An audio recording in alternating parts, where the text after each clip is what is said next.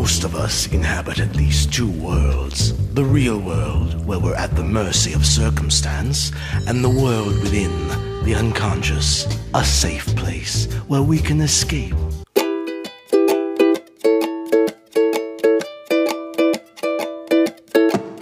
Hallo und herzlich willkommen zum Comic Podcast. Ich bin mal wieder im Comicladen im Grober und Fug in der Torstraße bei Mike. Hallo Mike. Herzlich willkommen. Also so diese Superhelden gibt es ja auch immer noch. Ja, davon kann man, davon kann man ausgehen. Ist ja nicht so mein Spezialgebiet, aber deswegen erzählt es uns heute mal ein bisschen, was, was geht ab im Superhelden, äh, im Superheldenland.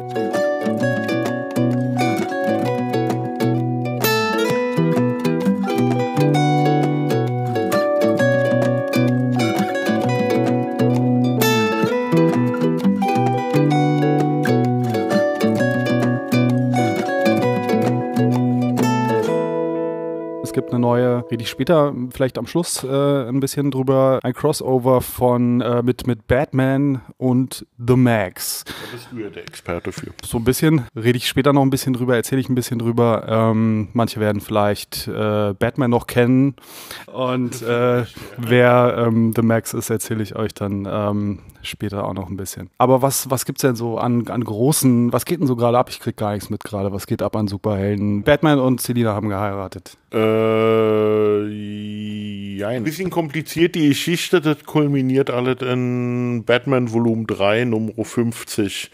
Äh, da wird einem, ja, wie soll ich sagen, also die Auflösung, die vorläufige Auflösung kam nicht bei allen Fans gut an. Ähm, aber äh, Tom King, wohlgemerkt, wäre ja, müsste ja bescheuert sein, sein Pulver komplett schon in der Mitte der Story Arc zu verschießen.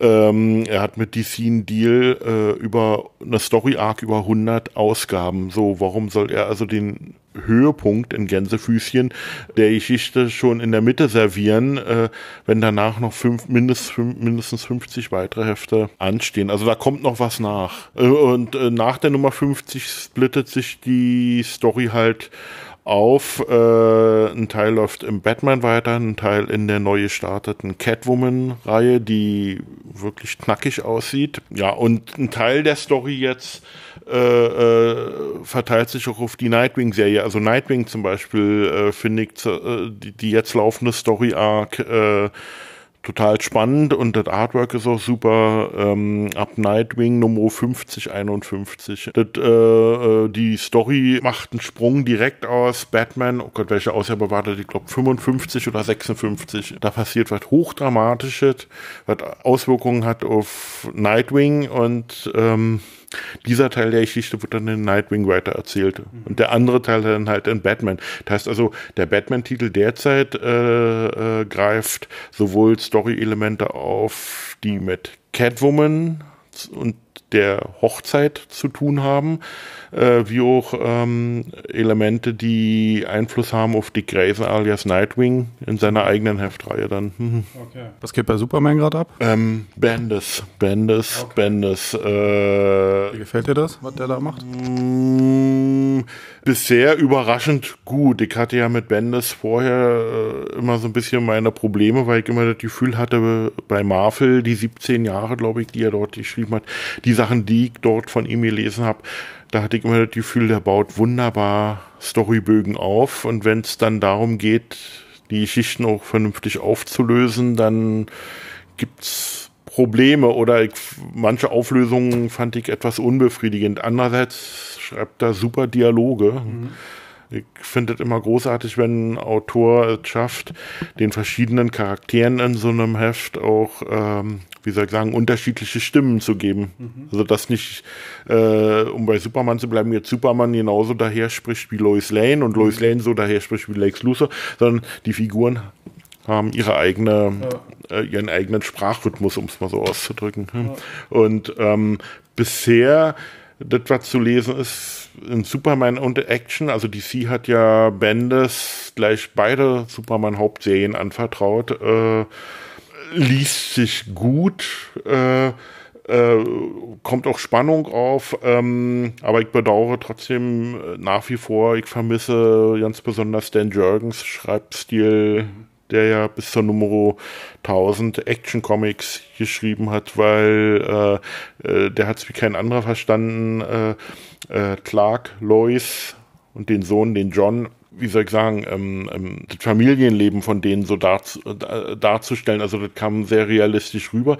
Also Superman stand in der Superman-Serie mehr im Mittelpunkt als in Action-Comics, fand ich. Und das vermisse ich jetzt so ein bisschen. Mhm. Zumal Bendis dann aus storytechnischen Gründen, wie er mal gesagt hat, äh, das erste, was er gemacht hat, er hat den Sohn aus der Serie rausgeschrieben. So ja, recht logisch begründet, aber ähm, der Sohn wird jetzt im, ich glaube, im Januar in einem der beiden Superman- oder Actionhefte, wird der Sohn auch zurückkehren. Da macht DC ein großes Geheimnis draus. Also es gibt keine Coverabbildung oder irgendwie, ähm, es lässt wieder übelstes vermuten, äh, dass sie da vielleicht eine Figur kreiert haben, die, der sie sich jetzt wieder entledigen wollen, zumal die andere Figur, die auch Superboy hieß, äh, äh, nämlich Connor kennt, der kommt im Januar auch wieder innerhalb von Young Justice.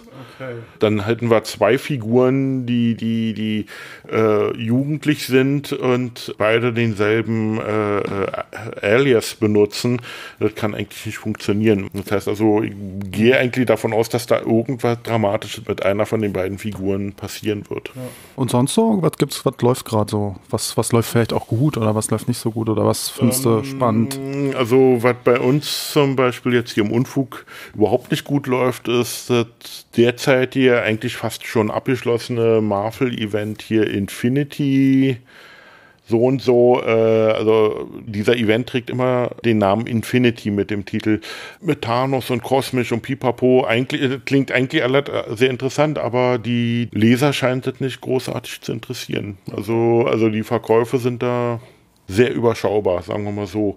Andererseits hier äh, bei, bei, ja, wieder mal bei DC hier Heroes and Crisis, auch von Tom King, dem Batman-Autoren und dem Ex-CIA-Mitarbeiter von dem ja auch Sheriff of Babylon stammte, ja. Ähm, gibt es jetzt Heroes in Crisis und das ist eine neunteilige Heftreihe, die auf den ersten Blick betrachtet Ähnlichkeit hat mit Identity Crisis. Das war da vor ungefähr 10, 12 Jahren so ein Murder Mystery im Superheldenmilieu.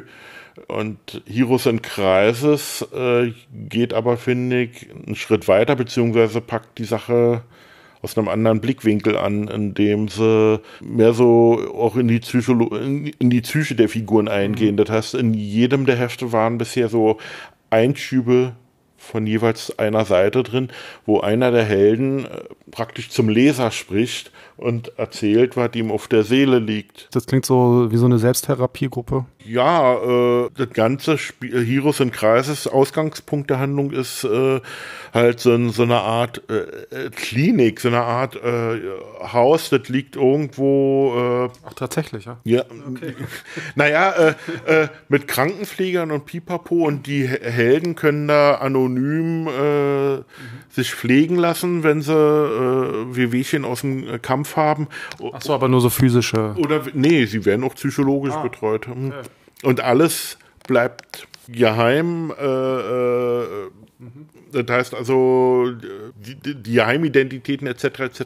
bleiben, bleiben gewahrt und gegründet wurde das Ganze. In den Heften erfährt man auch häppchenweise in den ersten Zweien schon so ein bisschen über den Hintergrund, äh, wie das Ganze finanziert wurde. Dreimal darf man raten, wer welcher Superheld hat denn, schwimmt denn in Zaster? Mhm. Oder äh, wer für den Aufbau, die Technik etc., also die ganze Logistik, die dahinter steckt. Also, also die, die DC Trinity hier, Wonder Woman, Batman, Superman, ähm, die stecken da hauptsächlich hinter. Also jetzt in der Nummer zwei fand ich total bezeichnend, äh, das Gespräch, was Superman dort führt, äh, ist er nun Clark Kent oder ist er Superman oder ist er jemand ganz anderes? Also das ist ja eine Debatte, die wird unter Superman-Fans schon seit Jahrzehnten geführt. Was ist eigentlich der wahre Charakter und was ist die Maskerade? Ist Superman die Maske oder ist Clark Kent die Maske? Ja. Ich habe ja da meine eigene Theorie, äh, ja. äh, nämlich dass der Clark, wenn er in Smallville auf der Kent Farm ist, oder mit seiner Familie zusammen. Es ist der echte Clark. Und mhm. der Clark im Metropolis, im Daily Planet, der ein bisschen schusselig vielleicht ist, aber auch Superman sind beide Maskeraden. Okay. Oh, das ist die dritte Variante. So, aber auch äh, äh im aktuellen Heroes in Kreis Nummer zwei, äh, wie ich fand, eine recht ergreifende Sequenz mit Batman, mhm. wenn der anfängt zu erzählen, was ihm so äh, auf der Seele liegt. Ähm, die Figuren reagieren halt alle unterschiedlich. Also ich finde, ähm, diesen Ansatz hochinteressant. Das Artwork sieht fantastisch aus. Das einzige Problem, was ich mit der Serie bisher habe, ist, dass schon wieder Figuren oder Charaktere, mit denen DC offensichtlich nichts weiter anzufangen weiß, äh, als Kanonenfutter missbraucht werden. Also gleich im ersten Heft äh, ein halbes Dutzend oder mehr äh, Helden, die als Leichen da im Gelände herumliegen, finde ich äh, gewöhnungsbedürftig. Und ich kann jeden Fan der einzelnen Figuren verstehen, der sagt, das äh, lese ich nicht weiter. Sind die äh, DC-Comics jetzt immer noch so, so düster und, und, äh, und, und so, wie sie so bei diesem äh, New 52-Run ja teilweise waren? Das, das, das, das, ist ja der Witz. Unter New 52, unter dem Banner fand ich, waren mir die Hefte zu düster. Die, äh, die hatten das gleiche Problem wie äh, der Großteil der DC-Filme der letzten Jahre hatte, nämlich ja. zu düster, zu krawallig, äh, äh, Figuren, die vollkommen out of character zum Teil beschrieben oder dargestellt werden. Äh, und das war das Schöne, Erfrischende an Rebirth. Nach diesem Rebirth One-Shot, diese Rebirth-Initiative, die circa zwei Jahre dauerte, äh, da, da wirkte bunter. bunter, äh, ich will nicht sagen fröhlicher, aber lockerer, ein bisschen herzlicher. Also, also äh, man fing an, die Figuren, also gerade Altleser wie ich, fingen die Figuren an wieder äh, zu erkennen. Zu erkennen und vor allen Dingen äh, auch wieder zu mögen. Das war bei einigen Serien wirklich so, als würde ich nach fünf Jahren New 52 alte Kumpels, die man aus den Augen verloren hat, wiedersehen. Ja, das war das Gefühl. Und dass jetzt hier Heroes in Kreises äh, wieder so ein bisschen ins äh, so düstere Elemente in, in die DC-Serien zurückbringt, äh, finde ich ähm, ja, ich weiß noch nicht, wie ich es einschätzen soll. Das kommt darauf an, wie die Serie ausgehen wird. Bisher ist sie auf jeden Fall spannend und äh, sie ist absolut, kann sie jedem nur empfehlen, der der gut geschriebene und äh, ansprechend gezeichnete Superheldengeschichten, wo auch ein Mystery zu lösen ist, äh, äh, wo man selber miträtseln muss, was sind die wahren Hintergründe, wer waren denn nun wirklich die Täter. Ähm, nicht alles ist so, wie scheint. Ähm, also ich kann die Serie eigentlich in der Hinsicht nur jedem empfehlen. Es ist ähnlich wie Doomsday Clock. Das sind bei uns hier äh, im Unfug derzeit beide die äh, eigentlich die Bestseller-Serien, neben Batman natürlich von Tom King. Ja, Also dieser Tom King, der hat sich ja wirklich so eine äh, bisschen schon seine Legende jetzt gebaut, ne? Mit den, also in den letzten Jahren ist der, hat er sich schon extrem reingemeißelt ja, in die Comic History. Anfangs war, ich will nicht sagen, ein Geheimtipp. Also jeder Autor, der die Batman-Hauptserie schreiben darf, den kann man eigentlich nicht mehr als Geheimtipp bezeichnen.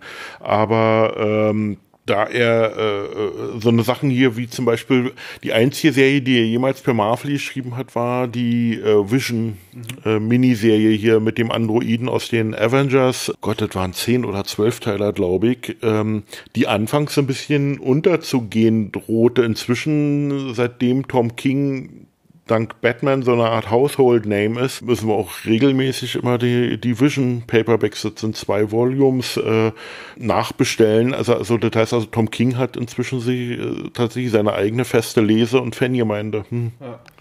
Ja. Ebenso hier äh, Sheriff of Babylon, den gibt's ja inzwischen von, von DC Vertigo nicht nur äh, als zwei Paperbacks, sondern auch äh, in so einer Deluxe Hardcover-Version. Hm. Mhm ich weiß gar nicht, was habe ich denn, ähm, waren die, nee, das war noch nicht seine, seine Zeit. Ich glaube, ich kenne von ihm nur diesen, ähm, das eine Heft, was ich mal von dir bekommen hatte mit ähm, das Double Date von, äh, von, von Batman und Selina und, ah, ähm, genau.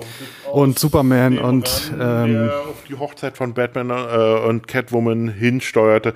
Und das gibt zwei, äh, zwei Hefte, das war im 30er Nummernbereich. Äh, äh, das das erste Heft ganz witzig gemacht, ja. Äh, weil, weil immer gegengeschnitten. Man sieht Selina und Bruce, wie sie sich unterhalten. Und Selina versucht Bruce zu raten, wie, wie, wie er das Clark beibringen soll, dass die beiden heiraten werden.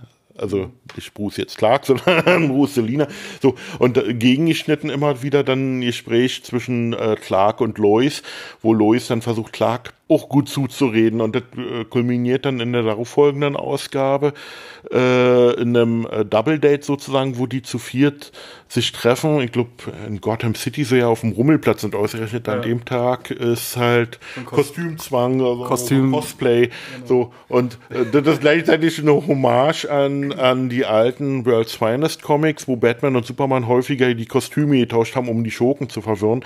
Und äh, in dem Fall machen die tatsächlich so, dass Clark in einem in Bruce Batman-Kostüm und Bruce in Clarks Superman-Dress äh, gehen und Lo Lois als Catwoman und äh, bescheuerterweise Catwoman, Selina als Reporterin Lois Lane. Und mit der Nummer kommt sie sogar durch. Und die Heft, äh, die beiden Hefte sind äh, stellenweise zum Brüllen komisch, viel Dialogwitz drin, äh, das Artwork ist auch schön, die Mimik der Figuren, das sind zwei, finde ich, der schönsten Hefte aus dem Tom King ran jetzt bei Batman, weil äh, das Schöne ist, der schafft es auch Batman zu schreiben, ohne dass es brutal und nihilistisch und und, und, und, und krawallmäßig daherkommen muss, sondern da sind dann auch mal so schöne Einzelhefte, oder in dem Fall waren es Zweiteiler, ja. äh, wo die Charakterisierung der Figuren im Mittelpunkt steht. Ja.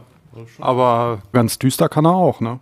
Oh ja, mh, mm, da wird's äh, und da wird's dann richtig deftig. Also äh, und vor allen Dingen habe ich das Gefühl bei Tom King, äh, dass da auch immer so ein psychologisches Element mit hineinspielt. Mhm. Also man merkt ihm, also das ist meine These, die ich habe, dass das damit zu tun hat, halt mit seinem alten Job bei der CIA, den er mhm. vorher hatte, hm, ja, wo er da unter anderem halt auch äh, Soldaten betreuen musste, die dann aus dem Einsatz zurückkamen und ähnliches. Okay, ja. Das merkt man ja halt auch seinem äh, Sheriff of Babylon an, wenn man mhm. das liest. Also ähm, also Klar, da hat es wahrscheinlich einen ganz direkten Einfluss gehabt. Ne, Eigentlich gehört das Ding äh, verfilmt. Um, je, je, jeder Comic wird dazwischen verfilmt. In den USA muss es natürlich unbedingt was mit äh, Kostümen sein, aber aber äh, da sind wir Europäer ja weiter mit äh, wunderbaren Verfilmungen wie Clever und Smart oder Valerian. Es gibt auch Verfilmungen, äh, amerikanische Comic-Verfilmungen ohne Superhelden. Der Witz ist nur, da wissen die meisten nicht, dass da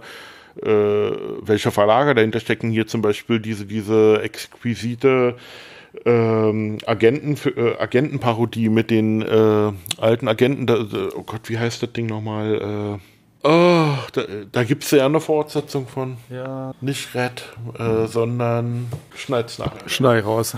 Ich check das nachher mal. Wir haben die, den Sammelband, glaube ich, nämlich sehr hier. Äh, äh, oder Jonah Hex zum Beispiel. Okay, der ist zwar auch im Kino gefloppt, aber ein Western-Comic, der verfilmt wurde, mhm. was weiß ich, also, also, also, also, man kann durchaus, die Studios könnten also durchaus auch Comics verfilmen mit größerem Budget, ohne dass äh, jemand aus der Spandex-Fraktion Spandex mit dabei sein muss. Ähm, oh ja, bitte, sehr gerne. Ja, ich kann das auch nicht mehr sehen. Also äh, im Schnitt alle vier bis sechs Wochen äh, eine Superhelden-Verfilmung und äh, im Fernsehen inzwischen das gleiche Spiel. Äh, also das CW Network zum Beispiel äh, in den USA, die senden an sechs von sieben Wochentagen, haben die eine Superhelden-Fernsehserie im Programm. Okay, muss ich sagen, als DC-Fan alles DC-Verfilmungen und äh, die meisten davon sind ja recht gut gemacht. Aber trotzdem bin ich der Meinung, die bloße Menge, das ist einfach zu viel. Ich meine, und Marvel und Disney planen munter weiter Fortsetzungen ihrer Kinofilme.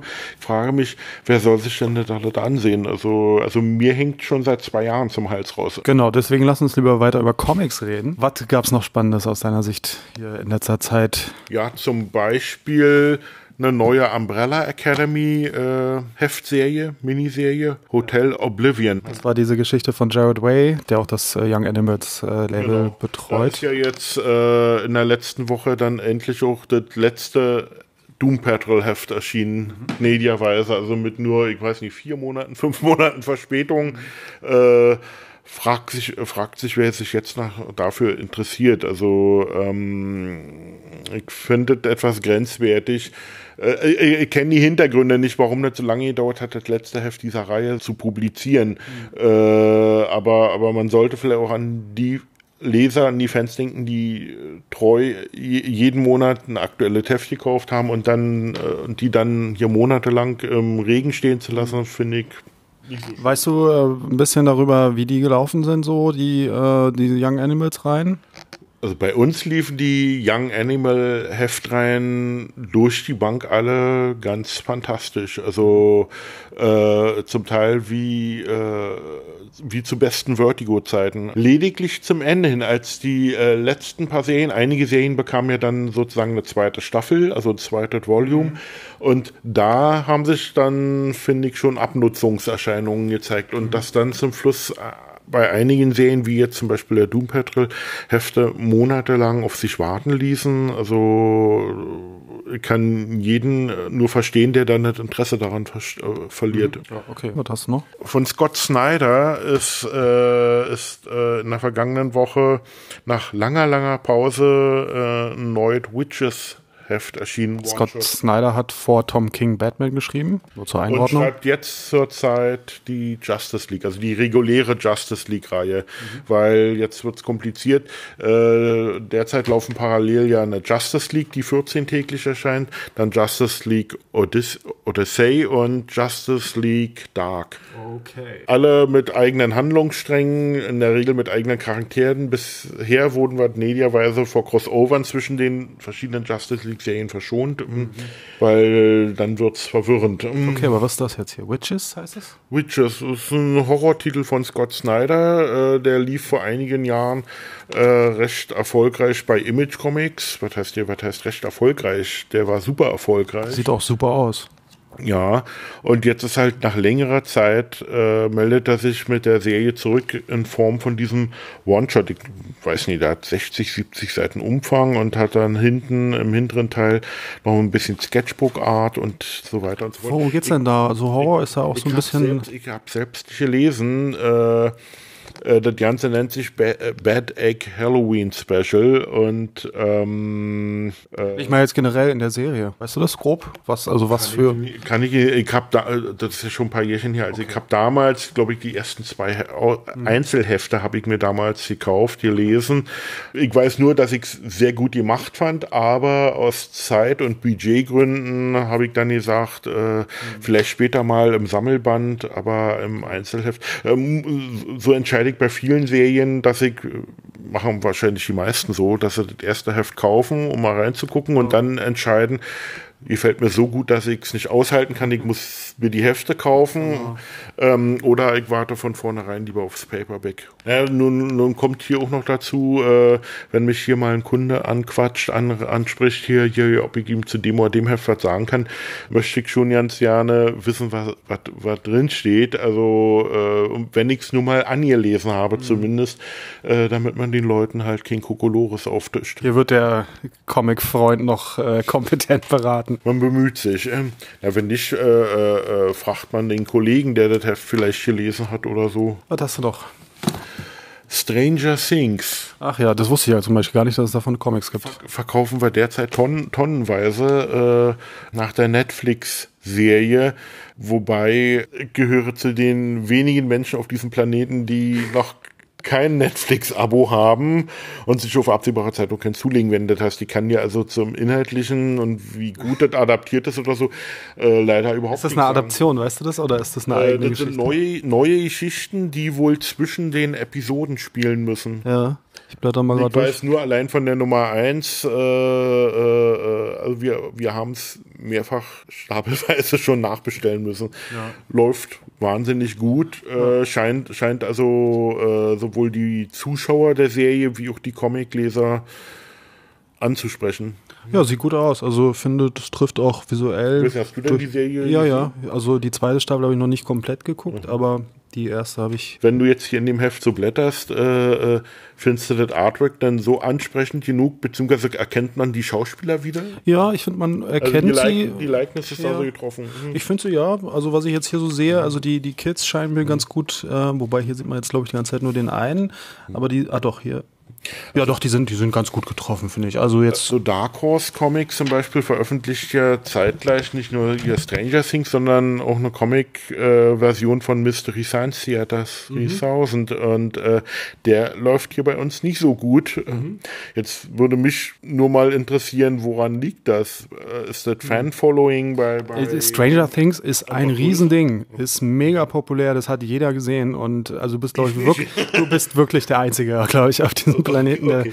Stranger Things nicht gesehen hat. Ich, geht's äh, das ist so eine Horror-Mystery-Sache, wo ein Kind verschwindet in einer amerikanischen Kleinstadt. Es ist extrem orientiert an 80er-Jahre-Kram, Stephen King, Spielberg, E.T. Okay, jetzt fällt bei mir der Groschen. Um. Ähm, also es ist eine komplette Retro-Show. Da sind die ganze Zeit Anspielungen. Ist auch ein bisschen die Kritik an der Serie, dass sie sich wenig selbst ausgedacht haben. Deswegen sehen die Actionfiguren zur Serie, die haben wir zufällig nämlich auch im Verkauf, mhm. äh, sehen die Verpackungen so lustig Retro-Look-mäßig genau. aus. Und ich finde, ich habe gerade gedacht, hier die Comics, die sehen echt äh, gut aus. Also für so ein kommerzielles Produkt finde ich, finde ich, sieht es echt gut aus.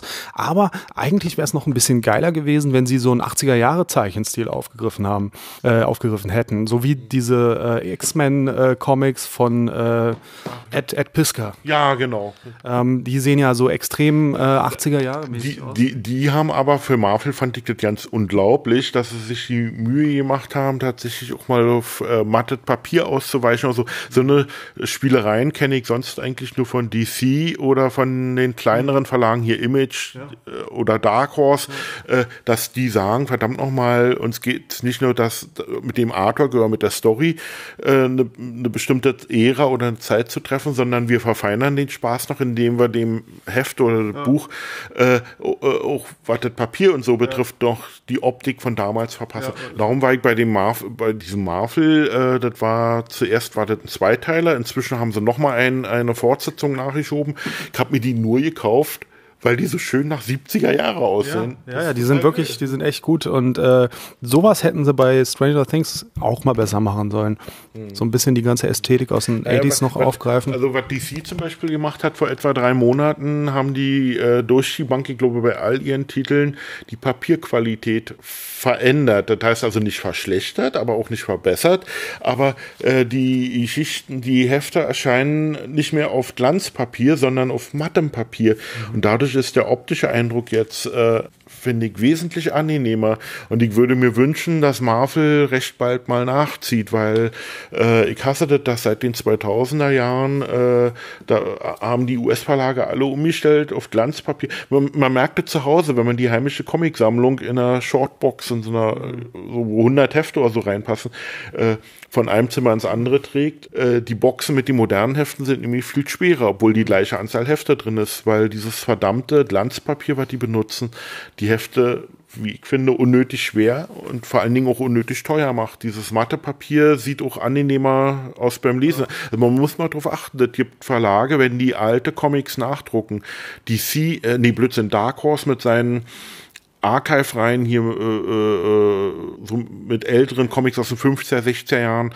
Äh, Image macht das, da, äh, DC macht das, äh, bei, bei, bei, dass sie bei Reprints sehr häufig auf mattet Papier ausweichen, weil die Kolorierung etc. etc. dann mehr der Optik der alten Comics von damals entspricht, mhm. als Comics noch auf holzhaltigerem Papier gedruckt wurden. Mhm. Dagegen, wenn ich mir in so einem Marvel Masterwork oder so in diesen Paperbacks die Nachdrucke ansehe, alles auf Glanzpapier und die Kolorierung, die Farben brüllen dich an. Also. Ja, also ich finde zu manchen Zeichnungen und manchen äh, Styles passt es schon gut, aber matt hat schon auch eine ganz eigene äh, Qualität und das finde ich schon auch sehr, sehr geil. Und matte Papier muss ja nicht schlechter sein. Zum Beispiel die, die Papierqualität, die DC derzeit bei seinen Titeln benutzt, äh, ist, das ist genauso hochwertig wie das Papier, was sie vorher benutzt haben, mhm. nur es ist halt nicht mehr ähm, glänzend. Also die Kolorierung wirkt, finde ich, ist angenehmer für das Auge, ist angenehmer zu lesen. Ja. Habe ich ja neulich mit Bela auch schon mal drüber gequatscht. Mhm. Äh, das ist äh, so ein Dauerthema irgendwie.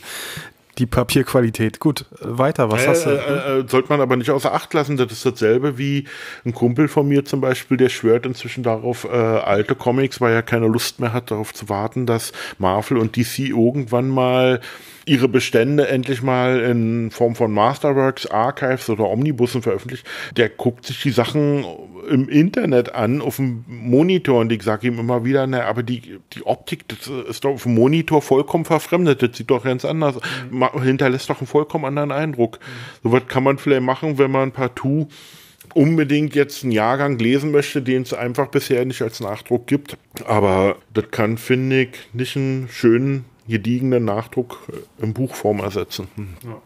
So, weiter, was hast du noch so im Angebot? Ja, na, DC hat hier zum Beispiel seinen Jahres, seinen aktuellen Jahreskatalog äh, veröffentlicht. Essential Graphic Novels 2019 machen sie ja jedes Jahr im Herbst. Mhm. Und äh, wenn man den Katalog aufmerksam begutachtet, äh, wird einem auffallen, dass da zum Teil auch für Serien schon Release Dates genannt werden in Paperback oder Hardcover-Form, die jetzt gerade zum Teil erst gestartet sind als Hefte. Mhm. Wobei Doomsday Clock läuft ja nun schon eine Weile, aber der wird hier angekündigt für 2020 als Sammelband. Das heißt also, okay. also, äh, das gibt hier durchaus bei uns Kunden, die fragen immer wieder, ja, wann kommt denn nun der Sammelband? Und ich sage ihnen, die Serie ist ja gerade mal zur Hälfte durch. Mhm. Vor äh, Sommerende oder Ende 2019 sehe ich das nicht. Naja, und jetzt ist hier eine Werbeanzeige in dem Katalog drin. Mhm. Doomsday Clock coming 2020. Auch die äh, Batman äh, Black Label Serie hier, ähm, Batman Damned, die so für Aufruhr sorgte in, in, in den puritanischen USA, weil da in drei Bildern im Halbdunkel zu sehen ist, dass Bruce Wayne tatsächlich einen Penis hat.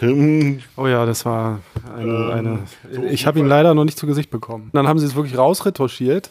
Und, äh, sie haben es nicht retuschiert, sondern äh, der Hintergrund der Geschichte ist wo folgender.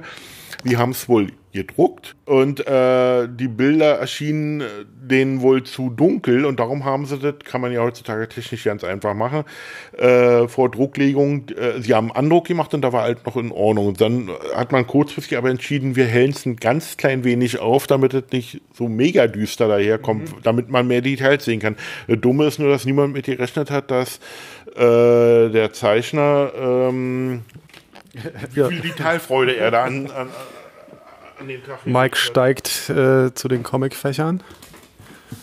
Weil äh, Lee Bermijo, du hast das noch gar nicht gesehen, oder? Nee, nein, nein. Naja, bereite dich auf einen Schock vor. Hm. also die Story ist großartig. Es ist eigentlich eine Horrorgeschichte, die in Gotham spielt, äh, mit Batman, dem Joker, äh, so ein bisschen dem Umfeld von Bruce Wayne. Alle in diesem so Art realistischen oder fotorealistischen Stil. Ja, so gemalt irgendwie, ne? Ja, genau. Also wenn man von Bermijo gelesen hat, mal die Lex Luthor Graphic Novel oder ganz speziell auch seine Joker Graphic Novel, mhm. so in dieser Optik kommt es daher. Und ja. äh, äh, Batman Damned ist dann auch noch im europäischen Softcover-Albenformat veröffentlicht ja. worden. Ungewöhnlich, ne? Ja, und ähm, ach so, und John Constantine, der Hellblazer. Mhm ist in der Geschichte halt, ist auch halt Bestandteil der Story. Hm? Ah, okay. So. Und äh, Batman scheint den Joker getötet zu haben, kann sich aber nicht daran erinnern, wann, warum und wie. Äh, ach so, und dann auch noch wichtig, äh, äh das haben offensichtlich einige Websites auch nicht verstanden, aber das ist ja im Grunde genommen wie eine Elseworlds-Geschichte. Das heißt, mhm. die spielt außerhalb der normalen Batman-Continuity, weil ja. sich einige drüber aufgerichtet haben in den Rückblenden äh, hätte man sich Freiheiten mit Bruce Waynes Eltern genommen und pipapo. Also der Teufel steckt im Detail, das sind so Kleinigkeiten. Ah. Ich muss natürlich sagen, die Geschichte ist fantastisch und es ist äh, fast schon bedauerlich, dass jetzt, äh, ich habe das Gefühl, 95 Prozent aller Artikel und Berichte, wo es um, um diese dreiteilige Miniserie im Albenformat geht, äh, sich nur darauf stürzen, dass äh, man äh, Batmans äh, Schwanz zu sehen bekommt. Und zwar da. Oh, aber ist er wirklich im Dunkeln. Ja, aber ist er nicht ein Prachtkerl und da ist er nochmal. das ist ja dann wirklich Moment, harmlos. Wo war das? Also, also äh, es gibt insgesamt drei Bilder so. Ja. Und äh, der Witz ist, in der Online-Version, DC verkauft seine Comics ja äh, zeitgleich auch äh, digital. Da sind die Bilder nicht aufgehellt worden. Das haben die wirklich nur für die Druckausgabe gemacht. Und darum ist in der Digitalversion, weil es immer heißt, die ist zensiert worden, die ist nicht zensiert worden, sondern die ist nur so veröffentlicht oder online gestellt worden, wie ursprünglich gedacht war. Dann einfach, ja gut, ist ja quasi auch und ein Darum hat DC halt irgendwann weise entschieden, das Ding drucken sie so nicht nochmal nach.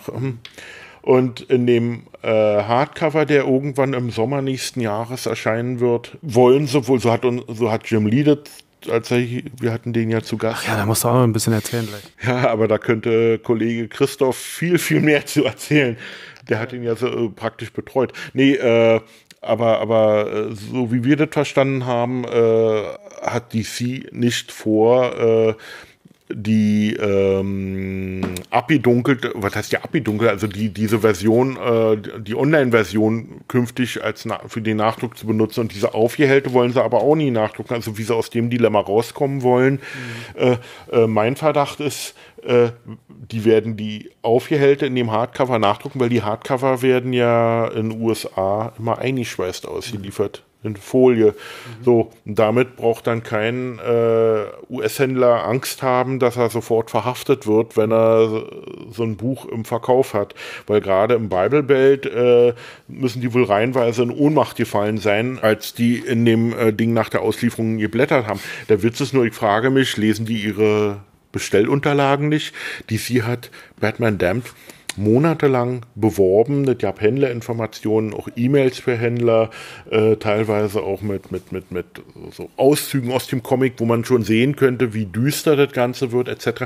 Und der, äh, alle Titel, die unter dem Black Label äh, Signet erscheinen, äh, sind für ältere Leser gedacht, im Grunde genommen wie ein Vertigo-Comic. Wenn ein Vertigo, ich habe zu Hause mal meinen Kisten mit den Vertigo-Comics und Paperbacks und was ich so habe, mal so ein bisschen rumgeblättert und da gab es im Laufe von, oh Gott, wie lange gibt es den Label jetzt? 20, 25 Jahre, ja. immer wieder auch Geschichten, wo tatsächlich auch mal ein nackter Mann zu sehen war, mit Genitalien. Also, was weiß ich, da, da, das hat kein Schwein gejuckt, aber weil jetzt halt, äh, weil jetzt zu sehen ist, dass Batman einen Penis hat, flippen alle aus. Also äh, das muss doch gefeiert werden eigentlich. Also, äh, es gibt ja diesen Image-Verlag, der heute Sachen veröffentlicht, die man früher eher bei Vertigo äh, oder bei Indies gesucht hätte, aber der mal ganz anders angefangen hat. Ja, aber fällt mir bei Vertigo gerade ein. Äh, Bordertown sollte man mal reingucken. Ja. Das ist eine neue gestartet, da sind bisher zwei Hefte draußen.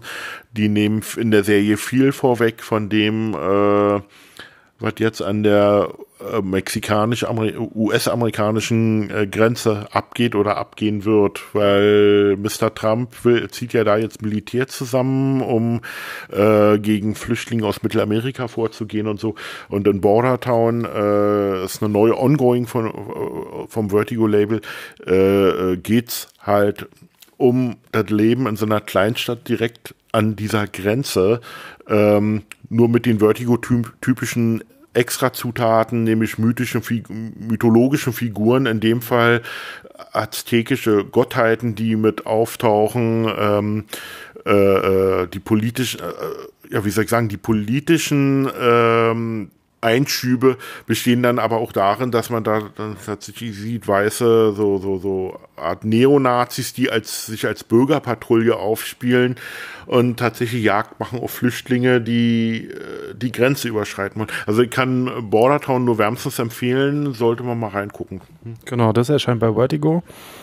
Und Image ist ja heute auch so ein bisschen äh, Vertigo-mäßig drauf vom Programm her, aber die haben halt mal ganz anders angefangen. Anfang der 90er gegründet von Comiczeichnern und Autoren.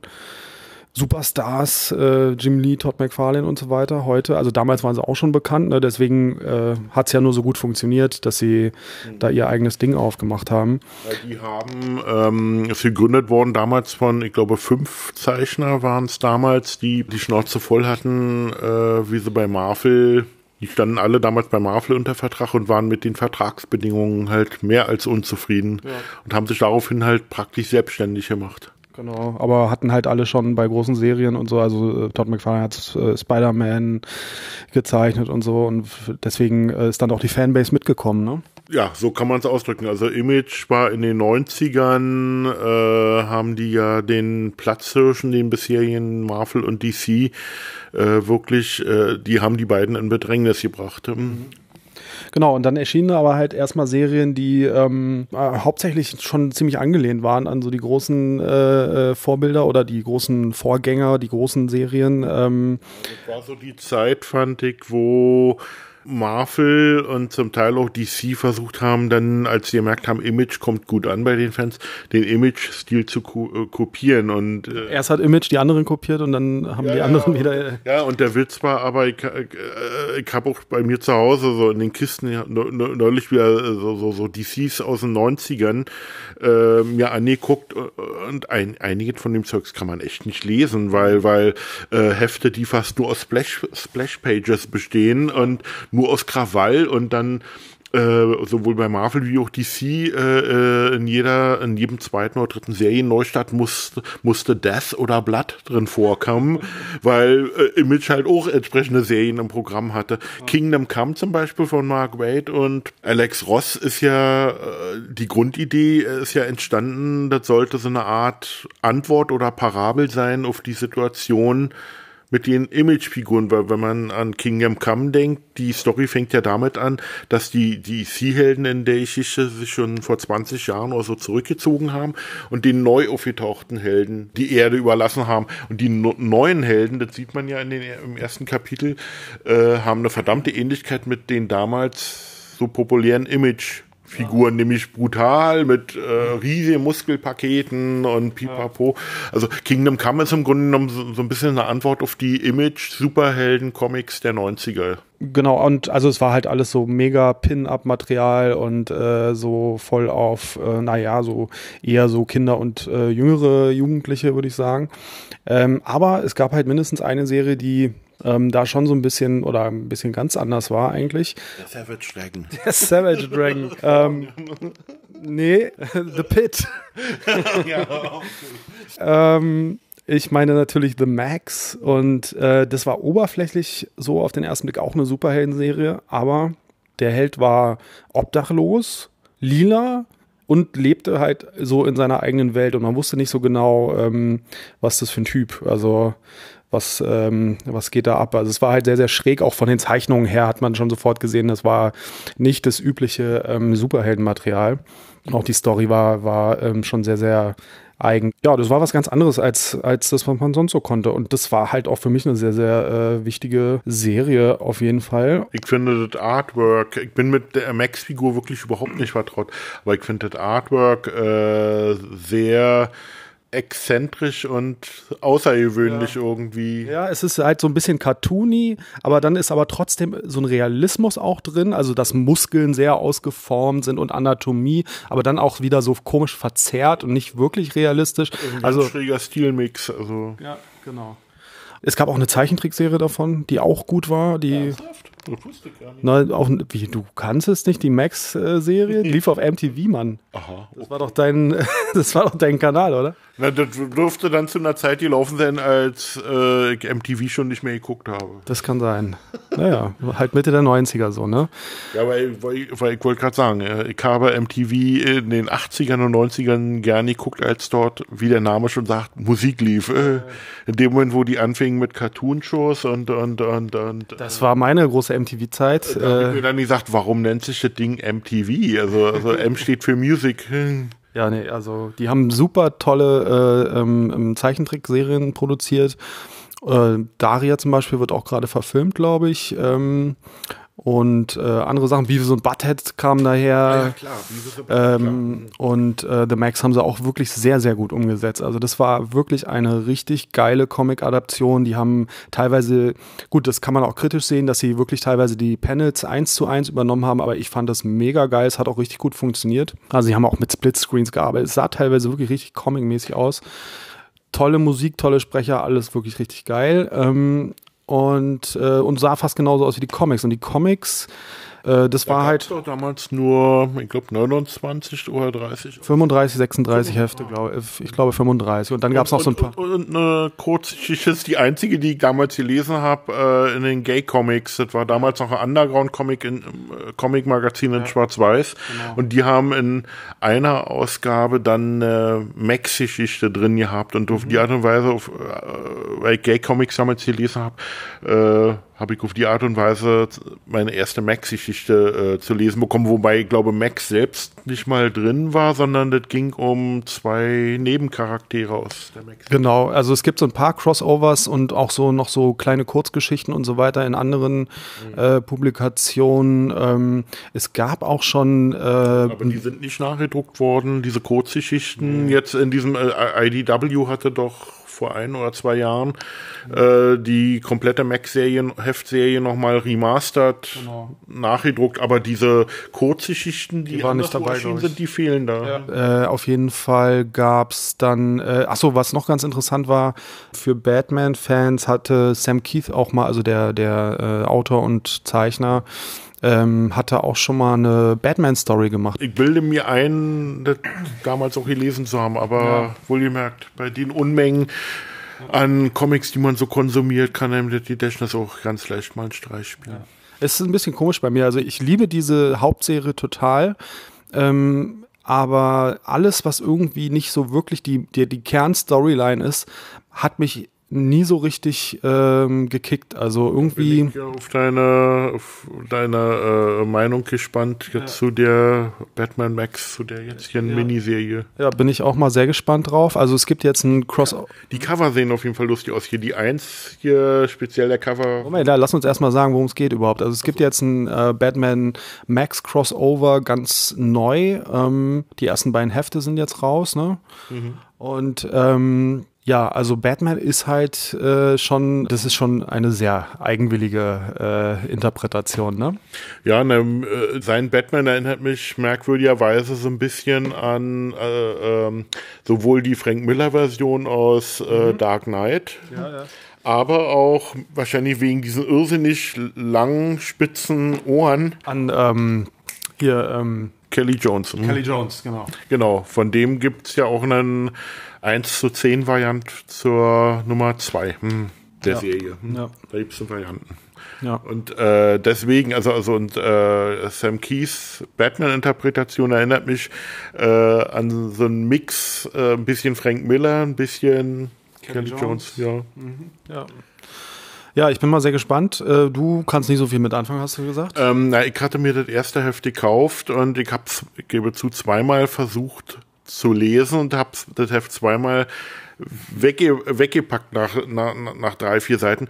Das hat bei mir aber nicht viel zu bedeuten. Das kann durchaus sein, äh, wenn, wenn ich in einem Monat oder so das nochmal versuche, dass ich dann Zugang finde. Ich habe manchmal, also kann offensichtlich nicht jedes Comic in jeder Stimmung lesen. Das ist Naja, es ist ja auch wirklich eine ziemlich eigene Sache. Also da muss man schon wirklich mit klarkommen, dass es ähm, ziemlich freakige Zeichnungen sind. Also das hat schon, das ist schon eher so. Ja, also w- zum Beispiel jetzt hier bei dieser Splashpage, da äh, finde ich das schon faszinierend, dass äh, das Artwork einerseits, also die Charaktere, die menschlichen Figuren äh, unglaublich detailliert getroffen sind, andererseits aber die Perspektive trotzdem irgendwie verzerrt ist. Also der Batman sieht zum Beispiel, er ist unglaublich detailliert, du siehst jede, alle Bartstoppeln, die in dem unmaskierten Teil von seinem Gesicht zu sehen sind. Äh, andererseits wirkt die Figur aber auch irgendwie so ein bisschen deformiert verzerrt. Und irgendwie so mit Buntstift oder so koloriert. Also äh, das das sieht von 10 Metern Entfernung aus wie Kunst. Ja, wobei einige Passagen, also einige Sachen, zum Beispiel diese Grün- und Gelbtöne äh, äh, in den Geschichten hier in, in, in dem Heft, da muss ich ganz ehrlich sagen, wenn ich das sehe, da erinnert mich äh, äh, daran, als hätte der das koloriert mit einem Textmarker. Äh, ich weiß nicht, ob das Absicht ist oder Zufall, aber, aber scheint mir irgendwie so ein Mix zu sein. Äh, Der hat auch immer schon so viel rumgemixt. Da waren auch früher in der Serie, äh, gab es dann, so. Und dann gibt's hier so eine Passage hier, hier, hier, hier wie mit dem Mädchen hier, äh, wo du denkst, wow, das ist ja Pin-Up, äh, Pin-Up wie von Ja, da ist die Anatomie dann ganz korrekt plötzlich. Ja, ja, wie von Manara. Ja, ich finde das faszinierend. Das ist für mich ein Beleg dafür, äh, der könnte schon total Der macht das- der macht das absichtlich, ja. Aber, aber die Figuren so verzerrt darzustellen, Mhm. äh, da scheint, ja, da, da ist Absicht hinter, ich weiß nur nicht welche. Ja, genau. Also das Ding. Die, diese Szene hier erinnert mich, äh, als hätte hier Audrey 2 aus dem kleinen äh, Horrorladen diese fleischfressende Pflanze, als hätte die hier einen Gastauftritt. Ja, also Wobei, äh, äh, die sieht mehr aus wie der bitterböse Stiefbruder von Audrey. Ja, das ist schon wirklich so Horrormaterial. Dann haben sie sich für das Crossover natürlich eine DC-Figur gegriffen. Klar, Batman ist die seit den 80ern der, Popul die, die, der pop populärste DC-Charakter.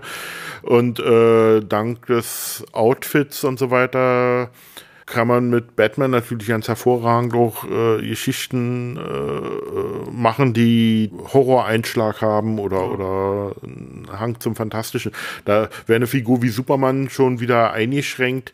Äh, Superman funktioniert mit seinem Kostüm und seinen Kräften gut im Science-Fiction-Milieu, aber ich kann mir nicht vorstellen, Max Superman Crossover, das so weit gut aussehen würde. Oder Wonder Woman Max, also Ja, schwer vorstellbar. Aber naja, das, irgendwie geht ja alles. Genau, was ich noch sagen wollte, äh, Abzüge gibt es auf jeden Fall fürs Cover. Es sieht, ähm, also die, äh, die Cover an sich äh, sind toll. Die haben auch tolle äh, Variant-Cover und äh, also von Jim Lee gibt es zum Beispiel eins, ähm, was jetzt aber schon wahrscheinlich sehr schwer zu bekommen ist inzwischen, oder? wir hätten es noch. Ja, ach, ihr habt's noch. Okay, ja, alles klar, gut. Genau, ich wollte gerade noch sagen, ähm, dass die, ähm, dass die, äh, die Logos, also ich bin da wirklich ein bisschen unglücklich darüber, wie sie da die, äh, die Logos, also sie haben sich entschieden dafür Meinst beide. Du, die, stört, die stört die Typografie. Richtig, der obere Teil, der Titel von den Covern, ähm, da haben Ja. die halt die beiden Logos Also von Batman und Max nebeneinander äh, gepatscht und ich Ja, verstehe aber schon, Wie willst du das sonst machen? einfach komplett weglassen, weil die Äh, beiden sind doch fett. Das funktioniert nicht. Du musst, du musst immer damit rechnen, dass es, äh, und gerade Sam Keys hat ja nun einen recht ausgefallenen Zeichenstil, äh, du musst immer damit rechnen, dass es äh, eventuell Kunden gibt oder Leser gibt, die die Figuren nicht auf den ersten Blick wieder Dann schreib, dann schreib einfach nur Batman und äh, Max drauf. So, äh, du musst nicht die Logos, du musst nicht zwei völlig unterschiedliche Logos nebeneinander packen. Also das ist äh, eine reine Marketing-Bullshit-Entscheidung. Also ich, kann, also ich kann mich erinnern, ich, Gott, jetzt, ja, was heißt, ich kann mich erinnern. So gut kann ich mich dann leider doch nicht mehr erinnern, aber ich weiß, dass ich mich in früheren Jahren, in den 90ern und 2000ern, als diese, diese Verlags-Crossover gang und gäbe waren, habe ich mich mehr als einmal auch geärgert, manchmal darüber, dass die Logos benutzt wurden, die offiziellen der beiden Serienfiguren.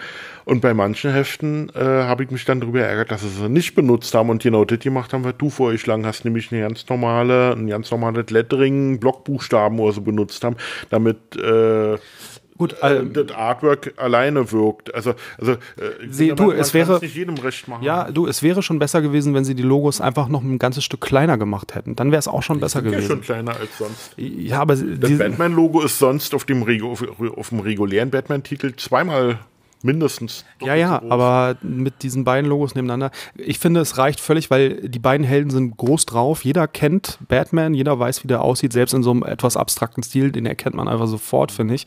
Und äh, die alten Max-Fans äh, erkennen natürlich auch Max sofort. Also ich finde es völlig unnötig, dass da. wie- wieso, hat Ma äh, wieso hat der Max hier eigentlich so merkwürdig grüne Fäuste? Äh, als ich das, ist jetzt einfach- habe, hat es mich an Swamp Thing erinnert. Ich glaube, das wird nicht erklärt. Das ist einfach sein Fantasy-Cape und das ist einfach so. Okay. Ja, Auf jeden Fall ist das das populärere Cover bei uns jetzt nach Verkäufen, was weiß ich. Also, es gibt ja auch noch, die Nummer eins hat ja so ein Porträtcover von dem, da sind die beiden Köpfe von den beiden drauf. Und dann gibt's den hier, wo Batman auf äh, Max reitet. Hm. Und äh, das scheint offensichtlich den Fetischfans zu gefallen. Ja. So, ähm, jetzt als letztes kleines äh, Schmankerl am Ende. Ihr hattet hier einen großen Besuch. Äh, ja, den, äh, die Nummer zwei beziehungsweise drei von DC Comics, also Und einen der Gründer von Image damals. Genau, Jim Lee. Ja, darum äh, bilde ich mir ein, äh, hat er auch wohl, sehr wohlwollend zur Kenntnis genommen, dass, wie, dass wir hier viel, viel Image-Titel auch in den Regalen haben und so, also nicht nur DC und dann hier dieses riesige Superman-Batman-Wandgemälde auch von Jim Lee. Da ko- durfte ich mich kurz mit ihm habe ich mich kurz mit ihm drüber unterhalten, von wo und wie und pipapo, das hat ihn natürlich interessiert. Ja, also der hat hier eine Stunde signiert neulich und ähm ja, er war länger, er war länger als nur die Stunde da, was weiß ich, aber rein Signierzeit war eine Stunde und äh, das hatte Christoph sehr gut organisiert, indem er halt äh, um, um die Menschenmassen so ein bisschen, äh, also um das Ganze zu regeln, dass, dass es hier äh, keine Reibereien, Raufereien gibt, äh, wer, wer bekommt als nächstes sein Autogramm, haben wir halt sozusagen äh, so eine Art Losverfahren gemacht. Das heißt also, die Leute konnten sich zu zwei Uhrzeiten, einmal mittags, glaube ich, und einmal auf dem frühen Nachmittag äh, äh, hier für Lau also ohne jede, jede, mhm. jede. Ähm, Muss nichts bezahlen. Ja, äh, äh, sich so eine Art Gutschein holen und die waren halt durchnummeriert und weil wir, wir hatten äh, geschätzt halt, okay, 60 Minuten haben wir für, für Signieren, wenn wir pro Signatur eine Minute rechnen, haben wir 60 Lose gemacht. Und mhm. schlussendlich ging das auch ganz wunderbar auf. Die Atmosphäre, ich habe selten eine so entspannte und äh, tolle Atmosphäre erlebt. Also selbst, äh, ich habe mich mit Christoph noch Tage hinterher drüber unterhalten. Das war, also, wir haben noch Tage hinterher davon geschwärmt. Ja, weil der Jim Lee, der war auch ähm, wirklich extrem pflegeleicht und umgänglich und nett und, und äh, zugänglich und äh, ja. Cool er war in Begleitung seiner Gattin und äh, die saß dann halt auch die ganze Zeit mit dabei. Also äh, auch dadurch war das eine ganz entspannte, tolle Atmosphäre.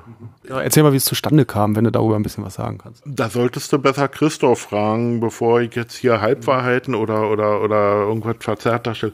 Tatsache ist äh, aber tatsächlich, äh, er hatte hier in der Stadt zu tun und äh, wollte während seines Aufenthalts äh, mit Fans zusammenkommen und äh, signieren.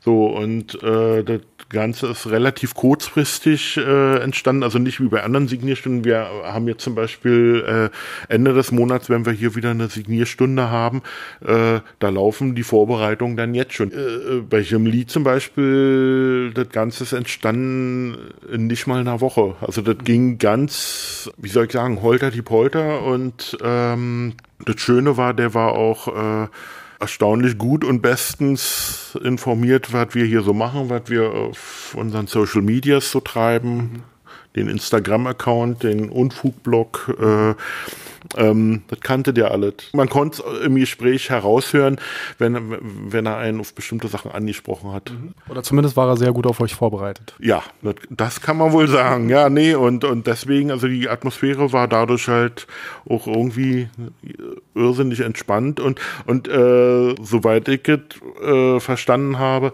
hat er tatsächlich Wert drauf gelegt, er wollte ja ein Signieren hier in der Stadt und er konnte sich wohl offensichtlich nur einen eine Örtlichkeit, die ihm am Herzen lag und das war halt der Unfug. Gut, seid wie Jim Lee, kommt in den groben Unfug und ähm, naja, kauft Comics, signieren dann vielleicht äh, nicht unbedingt, aber äh, Comics kaufen ist schon mal ein guter Anfang. Und wenn man hier eine persönliche Sprechstunde und Beratung von dir braucht, dann kommt man am besten samstags, wobei ja, du nicht Samstag, jeden... Samstags ist immer Fanboy-Tag. Mhm. Super. Oder Fangirl, je nachdem. Genau. Gut, vielen Dank. Bye, bye. Come on, you old lug. Let's get you some new clothes, food, and a hot bath. Okay, no bubbles this time.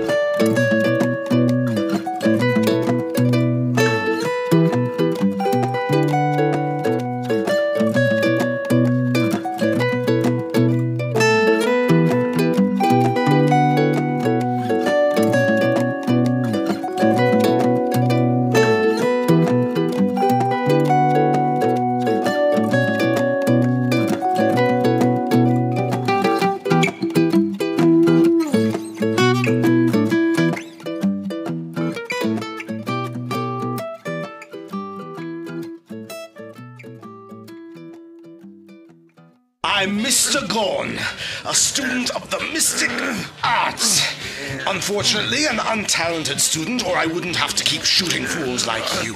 Hey, put that down, or I'll. Now surrender, hopping boy, or this charming young chippy is added to my score.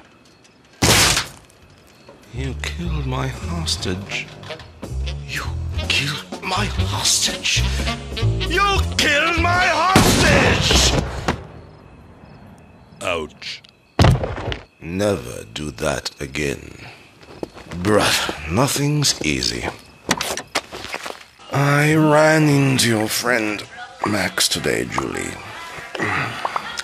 He still hasn't got a clue that you're the key to all this.